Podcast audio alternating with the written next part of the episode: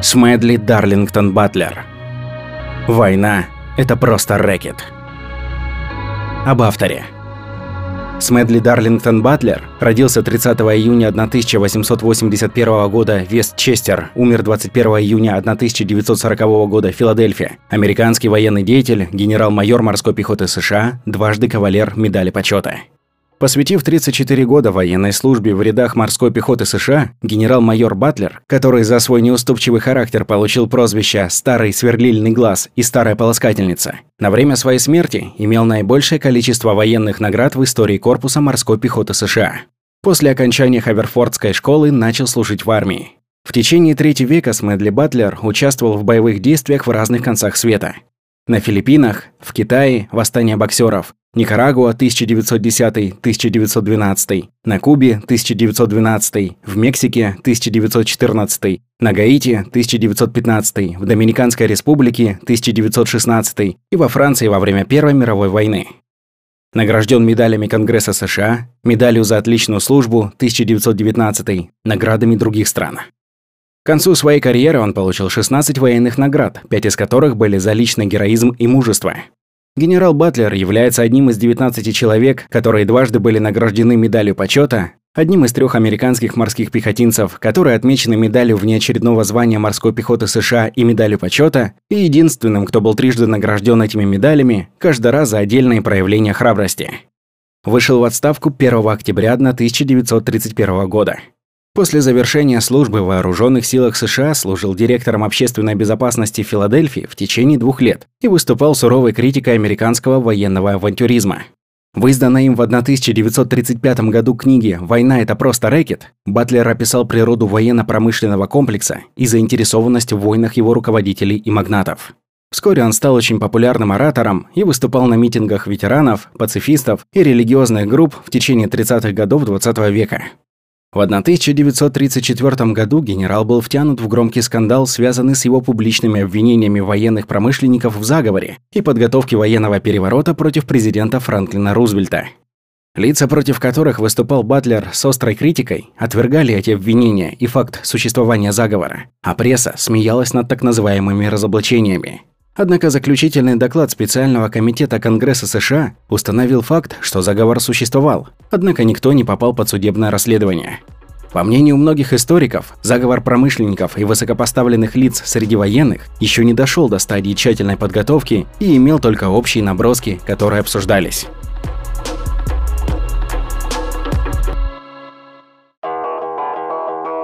Часть первая. Война – это рэкет. Смедли Дарлингтон Батлер. Война – это рэкет, и всегда им была.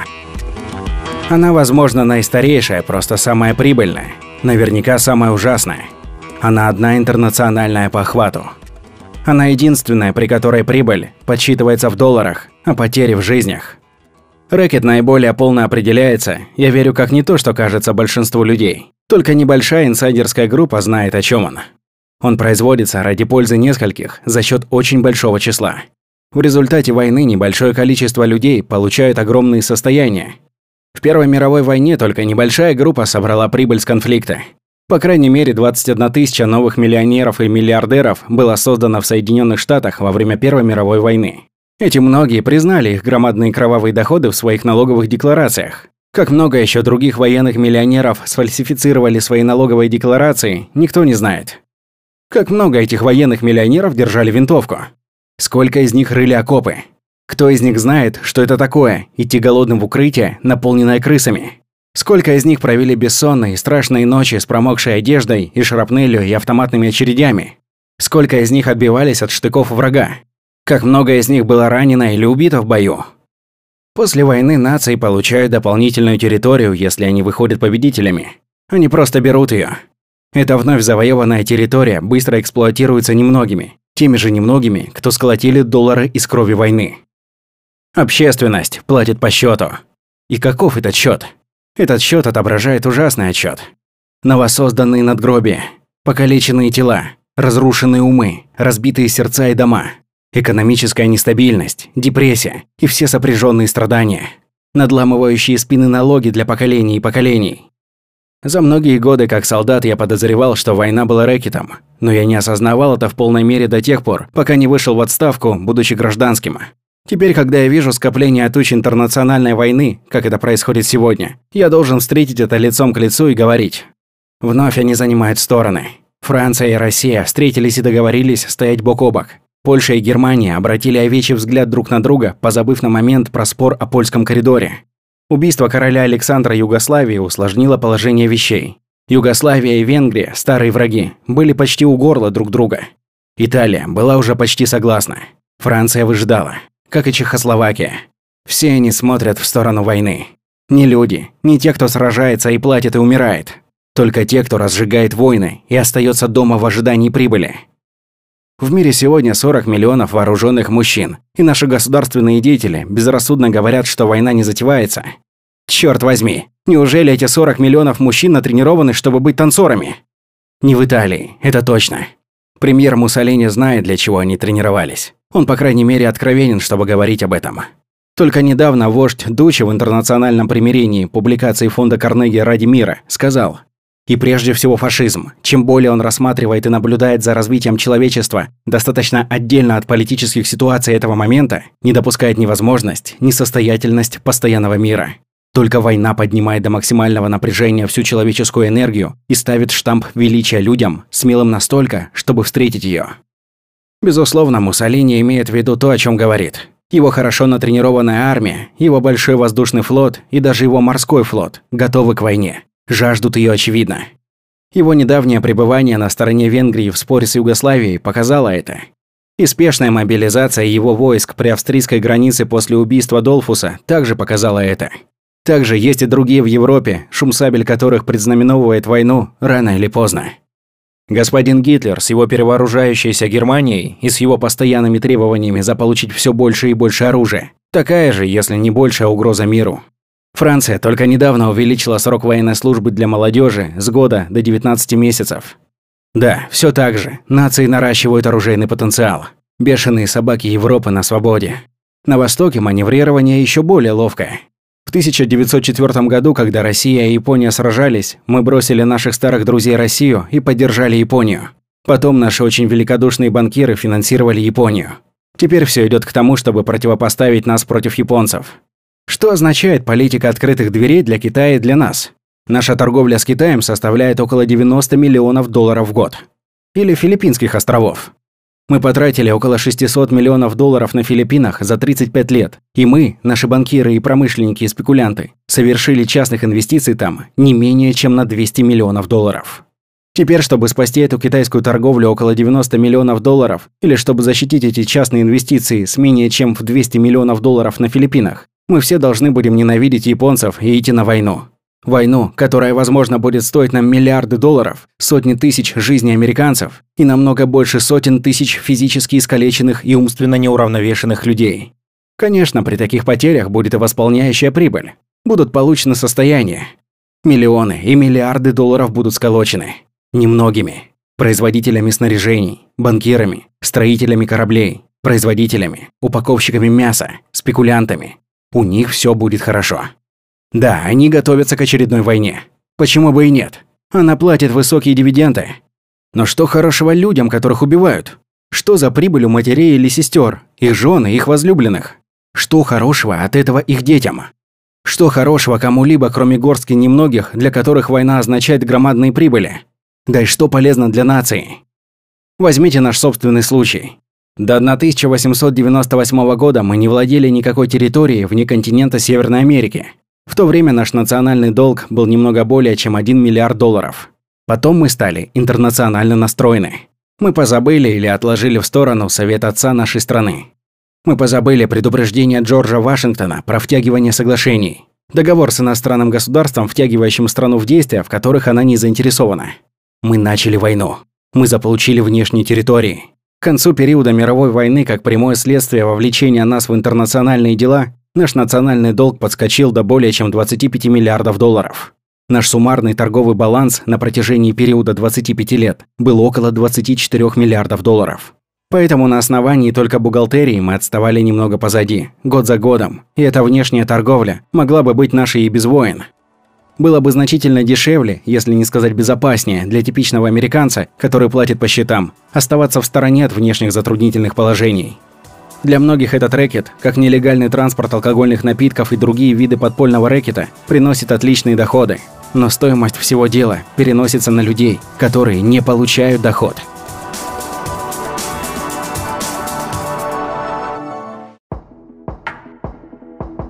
Часть вторая. Кто получает доход? Мировая война или наше скудное участие в ней стоило Соединенным Штатам около 52 миллиардов долларов. Посчитайте. Это означает 400 долларов для каждого американского мужчины, женщины или ребенка. И мы еще не заплатили долг. Мы оплачиваем его, наши дети будут оплачивать его, и их дети детей, возможно, все еще будут продолжать платить стоимость войны. Обычно доход от бизнеса в Америке – это 6, 8, 10 или иногда 12%. Но прибыль войны – ох, это другое дело. 20, 60 или сотня, три сотни или даже 1800%. Потолок – это только небо. Весь этот оборот будет вынесен. У дяди Сэма есть деньги. Давайте возьмем их. Конечно, это не преподносится настолько грубо во время войны.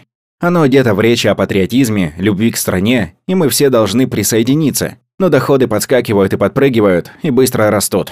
Давайте только приведем несколько примеров. Возьмите наших друзей Дюпонов, производителей пороха. Не они ли давали показания перед Сенатским комитетом недавно о том, что их порох выиграл войну? Или спас мир ради демократии? Или что-то подобное? Как они провели войну? Они были патриотической корпорацией. Да, средний заработок Дюпонов в период с 1910 по 1914 годы составлял 6 миллионов долларов в год. Это было немного, но Дюпоны оставались с этим. Но теперь давайте посмотрим на их средний доход в период войны 1914 по 1918. 58 миллионов долларов в год. Вот такая прибыль, которую мы обнаруживаем. Примерно в 10 раз выше, чем в нормальное время. И доходы в нормальное время были достаточно большими. Увеличение прибыли на более чем 950%. Возьмите наши небольшие стальные компании, которые патриотически отложили производство рельс, мачт и мостов в угоду военным материалам. Да, их ежегодный доход в 1910-1914 годах составлял примерно 6 миллионов долларов. Потом пришла война. И как лояльные граждане, Bethlehem Steel вскоре перестроилась на производство вооружений. Их доходы подскочили. Или они сделали хорошую сделку дяде Сэму. Их доход в 1914-1918 годах в среднем составлял 49 миллионов долларов в год. Или давайте возьмем United States Steel. Нормальные доходы в период пяти лет перед войной были 105 миллионов долларов в год. Неплохо. Затем, когда началась война, доходы взлетели. Средний доход в период 1914-1918 годов был 240 миллионов долларов. Неплохо. Вот теперь у нас есть некоторые доходы пороховой и стальной промышленности. Давайте посмотрим на что-то другое. Немного меди, пожалуй. Это всегда идет хорошо в военное время. Анаконда, например. Средний доход перед войной 1910-1914 был 10 миллионов долларов. Во время войны 1914-1918 доходы подскочили до 34 миллионов долларов в год. Или Юта Копе. В среднем 5 миллионов долларов за год в период 1910-1914. Подпрыгнул до 21 миллиона долларов в период войны. Давайте сгруппируем эти пять с тремя меньшими компаниями. Суммарные средние годовые доходы перед войной 1910-1914 были 137 миллионов 480 тысяч долларов. И когда пришла война, средний доход за год для этой группы подскочил до 4-8 миллионов 300 тысяч долларов. Небольшое увеличение прибыли, приблизительно на 200%. Платит ли война? Она платит им, но не им одним. Есть все еще другие. Давайте возьмем кожаные изделия. В трехлетний период перед войной общие доходы компании Central Leta были 3,5 миллиона долларов. Это приблизительно 1 миллион 167 тысяч долларов в год. Хорошо, в 1916 году Central Leta вернула прибыль в размере 15 миллионов долларов. Небольшое увеличение в 1100%. Вот и все. Компания General Chemical Company получила доход за три предвоенных года в размере около 800 тысяч долларов в год. Пришла война, и прибыль подпрыгнула до 12 миллионов. Скачок в 1400%. Компания International Nickel, и вы не сможете вести войну без никеля, показала увеличение в доходах с усредненного 4 миллиона долларов в год до 73 миллионов долларов в год. Неплохо? Увеличение более чем в 1700%. Компания American Sugar Refining в среднем 2 миллиона долларов в год за три предвоенных года. В 1916 была зафиксирована прибыль 6 миллионов долларов. Обратитесь к документу Сената номер 259. 65-й Конгресс, докладывающий о корпоративных прибылях и доходах правительства. Рассматривая доходы 122 упаковщиков мясопродукции, 153 производителей хлопковой продукции, 299 производителей одежды, 49 заводов стали и 340 производителей угля во время войны. Прибыль ниже 25% была выдающейся. Например, угольные компании получили от 100% до 7856% на акциях во время войны. Упаковщики Чикаго удвоили и утроили свои заработки. И давайте не будем забывать про банкиров, которые финансировали Великую войну. Если кто-либо и имел сливки прибыли, то это были банкиры. Будучи партнерствами, нежели корпоративными организациями, они не были обязаны докладывать акционерам. И их доходы были настолько же секретны, как они были громадны. Как банкиры сделали свои миллионы или миллиарды, я не знаю. Потому что эти маленькие секреты никогда не оглашаются общественности, даже перед Сенатским следственным комитетом. Но вот как некоторые из других патриотических промышленников и спекулянтов проложили себе путь к доходам с войны. Возьмите производителей обуви. Им нравится война. Она приносит бизнес с неимоверными доходами. Они делают огромные прибыли, продавая за границу нашим союзникам. Возможно, как и производители снаряжений и вооружений, они также торговали и с врагом. Так как доллар есть доллар, приходит ли он из Германии или из Франции. Но и с дядей Сэмом у них все ладилось. Например, они продали дяде Сэму 35 миллионов пар подбитых гвоздями ботинок. Было 4 миллиона солдат, 8 пар или больше на солдата. Мой полк во время войны имел только одну пару на солдата. Некоторые из этих ботинок, возможно, все еще существуют. Это была хорошая обувь. Но когда война закончилась, у дяди Сэма оставалось еще 25 миллионов пар. Купленные, проплаченные, рекордные доходы прикарманены. Также осталось много кожи. Так что производители кожаных изделий продали вашему дяде Сэму сотни тысяч сёдел Маклеллан для кавалерии. Но не было никакой американской кавалерии за морем. Кто-то должен был избавиться от этой кожи все же. Кто-то должен был сделать доход на этом, так, чтобы у нас было много сёдел Маклеллан. И у нас наверняка они есть и сейчас. Также у кого-то было много сеток против москитов. Они продали вашему дяде Сэму 20 миллионов противомоскитных сеток для использования солдатами за морем. Я полагаю, что ребята ожидали использовать их, когда пытались заснуть в грязных окопах. Одна рука почесывает плотяную вошь на спине, и другая пытается отмахнуться от метающихся крыс. Но ни одна из этих противомоскитных сетей не дошла до Франции. Во всяком случае, эти задумчивые производители хотели удостовериться, что ни один солдат не останется без противомоскитных сеток. Так что дополнительно 40 миллионов ярдов москитных сеток было продано дяде Сэму. Было очень прибыльным делом производить москитные сети в эти дни, даже если не было никаких москитов во Франции. Я полагаю, что если бы война продолжилась немного дольше, то предприимчивые производители москитных сеток продали бы дяде Сэму пару партий москитов, чтобы поселить их во Франции, так чтобы противомоскитные сетки и дальше продавались. Производители самолетов и двигателей чувствовали, что и они тоже должны получить свои справедливые доходы из войны. Почему бы и нет? Другие-то получают свое. Итак, 1 миллиард долларов посчитайте их, если будете жить достаточно долго, были потрачены дядей Сэмом для постройки авиадвигателей, которые никогда не поднялись в воздух. Ни один самолет или мотор из миллиарда долларов заказанных не поступили на фронт во Франции. Только те же производители сделали небольшой доход в 30, 100 или, возможно, 300%. Нижние рубашки для солдат стоили 14 центов по себестоимости, и дядя Сэм платил за них от 30 до 40 центов за каждую. Небольшой хороший доход для производителя нижних рубашек.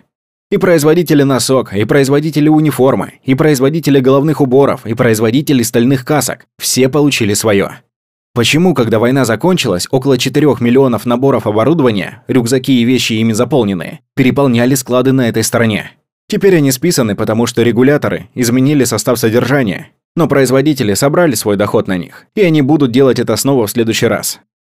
Было огромное количество блистательных идей ради прибыли во время войны. Один ловкий патриот продал дяде Сэму 12 десятков 48-дюймовых гаечных ключей.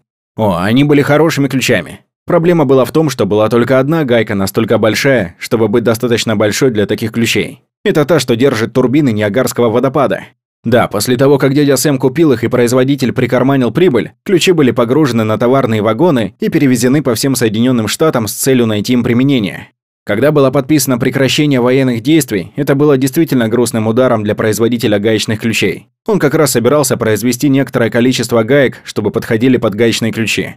Потом он также планировал продать их вашему дяде Сэму. Все же другой имел изумительную идею, что полковники не должны перемещаться на автомобилях, даже не на лошадях. Он, наверное, предполагал Энди Джексона, ехавшего на тележке. Итак, около шести тысяч тележек было продано дяде Сэму для использования полковниками. Ни одна из них не была использована. Но производитель тележек получил свой доход. Кораблестроители чувствовали, что они должны взять часть всего этого тоже. Они построили много кораблей, которые сколотили много доходов. Стоимость более чем 3 миллиарда долларов.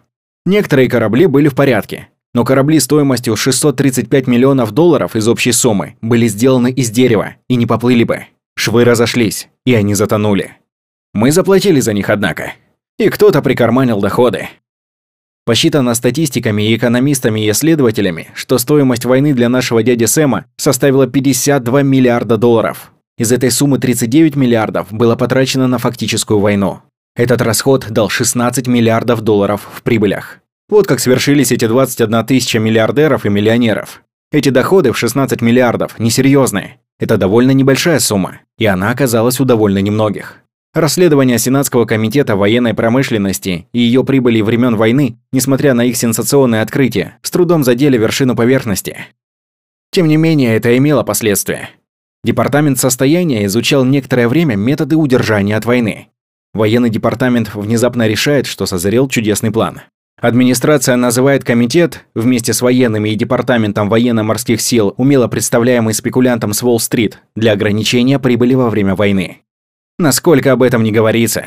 Возможно, прибыли в 300, 600 и 1600% тех, кто превратил кровь в золото в мировой войне, будут ограничены на несколько меньшую величину. Очевидно, однако, план не призывает никаким ограничениям или потерям. То есть потерям тех, кто сражается в войне. Насколько понимаю, нет ничего в этой схеме для ограничения потерь солдата на один глаз или руку, или ограничения ранений на один или два, или ограничения потери жизни. Нет ничего в этой схеме, очевидно, чтобы не предусматривало не более 12% полка должно быть ранено в бою или не более 7% дивизии должно быть убито.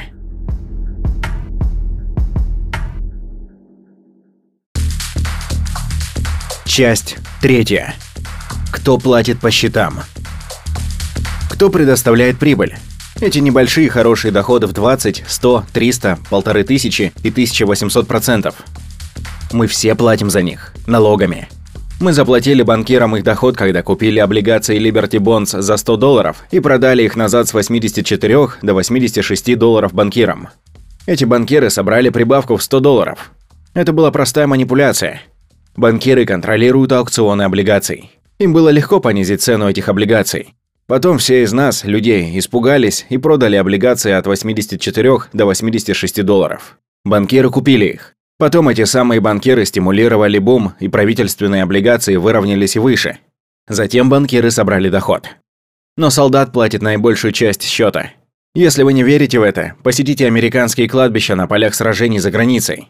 Или посетите любой из госпиталей ветеранов в Соединенных Штатах. В туре по стране, посередине которой я сейчас нахожусь, я посетил 18 правительственных госпиталей для ветеранов. В них находится в общем около 50 тысяч уничтоженных человек. Человек, которые были лучшими в нации 18 лет назад. Очень способный начальник-хирург при правительственном госпитале в Милуоке, где 3800 живых мертвецов, сказал мне, что смертность среди ветеранов в три раза выше, чем тех, кто остался на родине. Ребята с нормальными взглядами были забраны с полей и учреждений, и заводов, и учебных классов и поставлены в чин. Там их переделали. Их заново изготовили, чтобы понимать убийство как в порядке вещей. Их поставили плечом к плечу и, применяя массовую психологию, они полностью изменились. Мы использовали их несколько лет и натренировали их для того, чтобы они совсем ничего не думали об убийстве или о том, что значит быть убитым. И теперь внезапно мы освободили их и сказали им, что необходимо жить дальше. В этот раз им пришлось самостоятельно приспосабливаться, без массовой психологии, без поддержки офицеров и советов и без общенациональной пропаганды. Нам они больше не были нужны. Так что мы разбросали их повсюду без всяких трехминуток или речей, облигаций за свободу или парадов. Много, очень много из этих хороших молодых ребят в конце концов уничтожены. Ментально, потому что не справились с этим самостоятельно. В правительственном госпитале в Марионе, Индиана, 1800 таких ребят под арестом. Пять сотен из них в казармах с остальными решетками и проволокой по всему внешнему периметру зданий и на террасах. Эти уже умственно уничтожены. Эти ребята не выглядят даже как люди. Ах, вид их лица. Физически они в хорошей форме. Умственно. Они пропали. Таких случаев тысячи и тысячи, и все больше добавляется со временем. Ужасное волнение от военных действий и внезапное исчезновение этого ужаса. Молодые ребята не перенесли этого. Все это часть счета. Достаточно для мертвых. Они заплатили свою часть прибыли от войны. Достаточно для ментально и физически раненых. Они платят сейчас свою долю доходов с войны. Но другие тоже платят. Также они заплатили разбитыми сердцами, когда они разъединены с местом около камина и семьями, чтобы надеть униформу дяди Сэма, на которой сделана прибыль. Они заплатили другую часть в тренировочных лагерях, где их собрали и проводили учения, пока другие заняли их работу и их места в жизни их сообществ. Они заплатили за это в окопах, где они стреляли и были застрелены, где они были голодными целыми днями, где они спали в грязи и холоде и дожде, со стонами и визгами умирающих. Но не забывайте, солдат также заплатил часть долларов и центов счета, вплоть до и включая испано-американскую войну, где была система вознаграждений, и солдаты и моряки сражались за деньги. Во время гражданской войны им платили бонусы во многих случаях, прежде чем они заступили на службу. Правительство или штаты платили по 1200 долларов за поступление на военную службу. В испано-американской войне они платили денежные вознаграждения. Когда мы захватывали корабли, солдаты все получали свою часть. По крайней мере, они должны были. Потом обнаружилось, что мы можем уменьшить стоимость войны, отменяя все денежные вознаграждения, но призывая солдата на службу силой. Потом солдаты не смогли выгодно продавать свой труд. Все остальные могли, но солдаты не могли. Наполеон однажды сказал, «Все люди влюблены в награды. Они, несомненно, голодны к ним. Итак, развивая наполеоновскую систему бизнес-медалей, правительство поняло, что может заполучить солдата за меньшие деньги, потому что ребятам нравились награды. До гражданской войны не издавались новые медали. Потом вручалась медаль за отвагу Конгресса. Это сделало запись на военную службу легче. После гражданской войны не издавалось новых медалей до испано-американской войны. В мировой войне мы использовали пропаганду, чтобы ребята приняли воинскую повинность. Они чувствовали стыд, если бы не присоединились к армии. Настолько жестокой была эта военная пропаганда, что даже Бог был втянут в нее. С некоторым исключением наши священнослужители присоединились к ажиотажу убивать. Убивать, убивать и убивать. Убить немцев. Бог на нашей стороне. Это его веление в том, чтобы немцы умерли. А в Германии хорошие пасторы призывали немцев убивать союзников, чтобы удовлетворить того же Бога. Это было частью общей пропаганды, созданной, чтобы настроить людей на войну и убийство. Прекрасные идеи были разрисованы для наших ребят, которых бросили на смерть. Это была война, чтобы покончить со всеми войнами. Это была война, чтобы спасти мир ради демократии. Никто не говорил им, пока они маршировали, что их поход и смерть будут означать огромные прибыли с войны.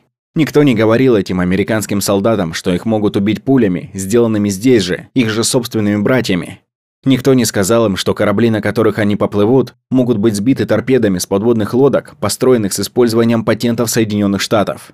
Им просто сказали, что это будет славное приключение. Поэтому, набив патриотизмом их рты, было решено, что они тоже помогут платить за войну. Поэтому мы дали им большое вознаграждение в 30 долларов на месяц.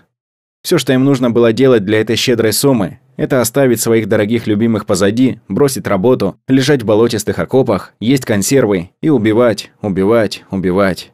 И быть убитыми. Но подождите, половина этой суммы, только немного больше, чем клепальщика на судостроительном заводе или рабочего фабрики снаряжений дома в безопасности на день, отнималась у него, чтобы поддерживать тех, кто у него был на содержании, так, чтобы они не были обузой для этой страны. Потом мы обязали его поладить страховые взносы на возможные несчастные случаи. То же, что платит работодатель в просвещенном штате. И это стоило ему 6 долларов в месяц. Ему оставалось менее чем 9 долларов в месяц. Потом, самое оскорбительное из всего этого, он был фактически вынужден платить за собственное снаряжение, одежду и еду, покупая облигации за свободу. Большинство солдат не имели никаких денег ко дню выдачи зарплаты. Мы заставили их покупать облигации свободы за 100 долларов, а потом выкупили их, когда они пришли домой с войны и не могли найти работу, за 84 и 86 долларов. И солдаты купили облигации примерно на 2 миллиарда долларов. Да, солдат платит большую часть счета. Его семья тоже платит. Они платят тоже с большим горем, как и он. Как он страдает, так и они. По ночам, пока он лежит в окопах, наблюдая, как осколки летят около него, они лежат в постелях без сна. Его отец, его мать, его жена, его сестры, его братья, его сыны и его дочери. Когда он вернулся домой без глаза или без ноги или с нарушенной психикой, они тоже страдали. Так же, а иногда и намного больше, чем он. Да, и они тоже заплатили долларами, которые прикарманили производители снаряжений, банкиры, кораблестроители и спекулянты. Они тоже купили правительственные облигации и обогатили банкиров после заключения мира в фокусе-покусе манипулирования ценами облигаций. И даже теперь семьи раненых людей, ментально покалеченных и тех, кто никогда не вернулись к нормальной жизни, по-прежнему страдают и продолжают платить.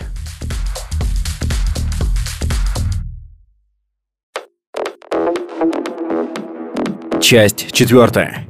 Как разгромить этот рэкет? Итак, это вымогательство. Хорошо. Некоторые получают прибыль, а остальные платят. Но есть способ это остановить. Вы не сможете покончить с этим, устраивая конференции по разоружению. И не можете избавиться от этого мирными переговорами в Женеве. Группы с благими намерениями, но непрактичные, не смогут решить этот вопрос резолюциями. Всего этого можно добиться только если лишить войну прибыли. Единственный способ уничтожить этот шантаж – это призвать капитал, промышленность и труд, перед тем, как будут призваны мужественные люди нации. За месяц перед тем, как правительство собирается призвать на службу молодого человека, оно должно призвать капитал, промышленность и труд. Пусть чиновники, директоры и высокопоставленные исполнители оружейных заводов и фабрик оснащения, наши кораблестроители, самолетостроители, производители других вещей, которые обогащаются от войны, как и банкиры и спекулянты, будут призваны, чтобы получать 30 долларов в месяц. То же жалование, что и юноши в окопах. Пусть рабочие на этих заводах будут получать ту же сумму. Все рабочие, все президенты, все исполнители, все директоры, все менеджеры, все банкиры. Да, и все генералы, адмиралы, и все чиновники, и все политики, и все, кто занимает правительственные посты. Все в нации будут ограничены суммарным месячным доходом, который получает солдат в окопах.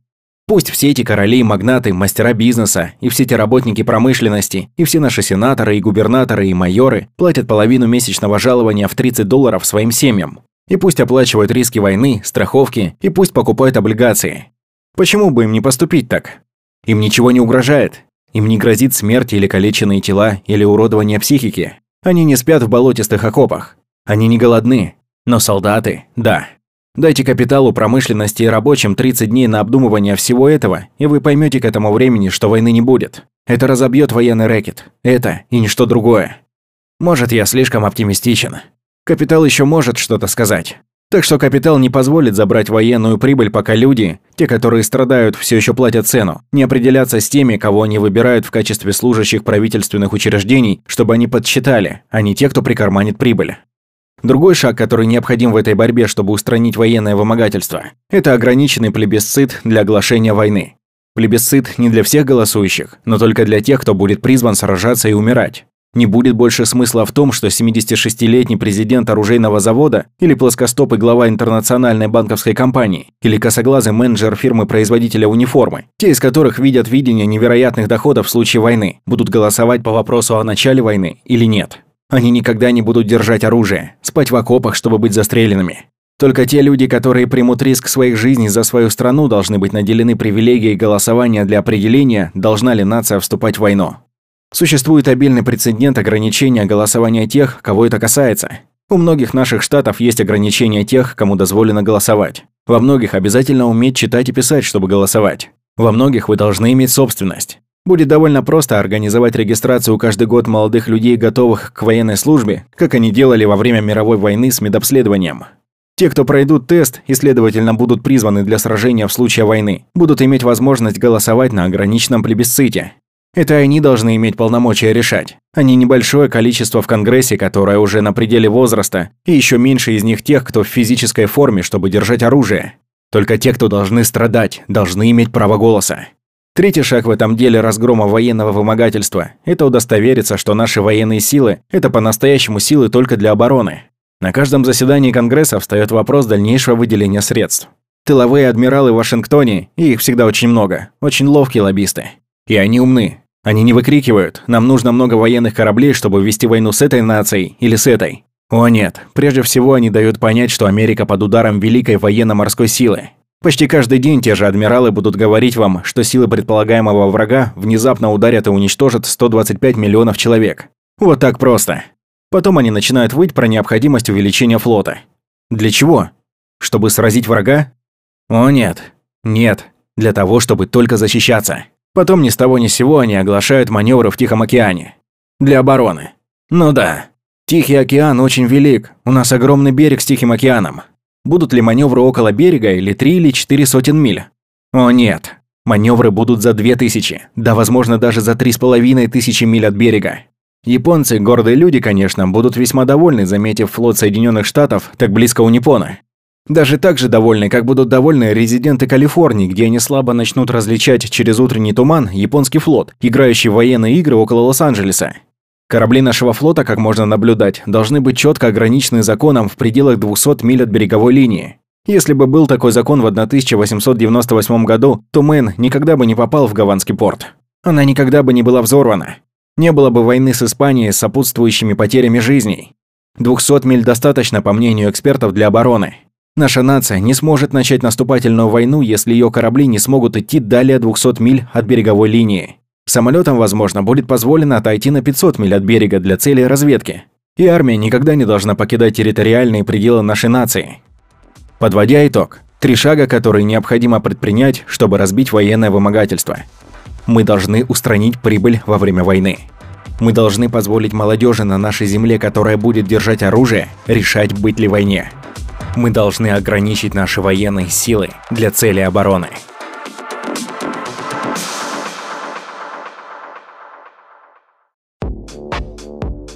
Часть пятая. К черту войну. Я не дурак, чтобы верить, что война уже в прошлом. Я знаю, что люди не хотят войны, но бесполезно говорить, что нас не втянут в очередную войну.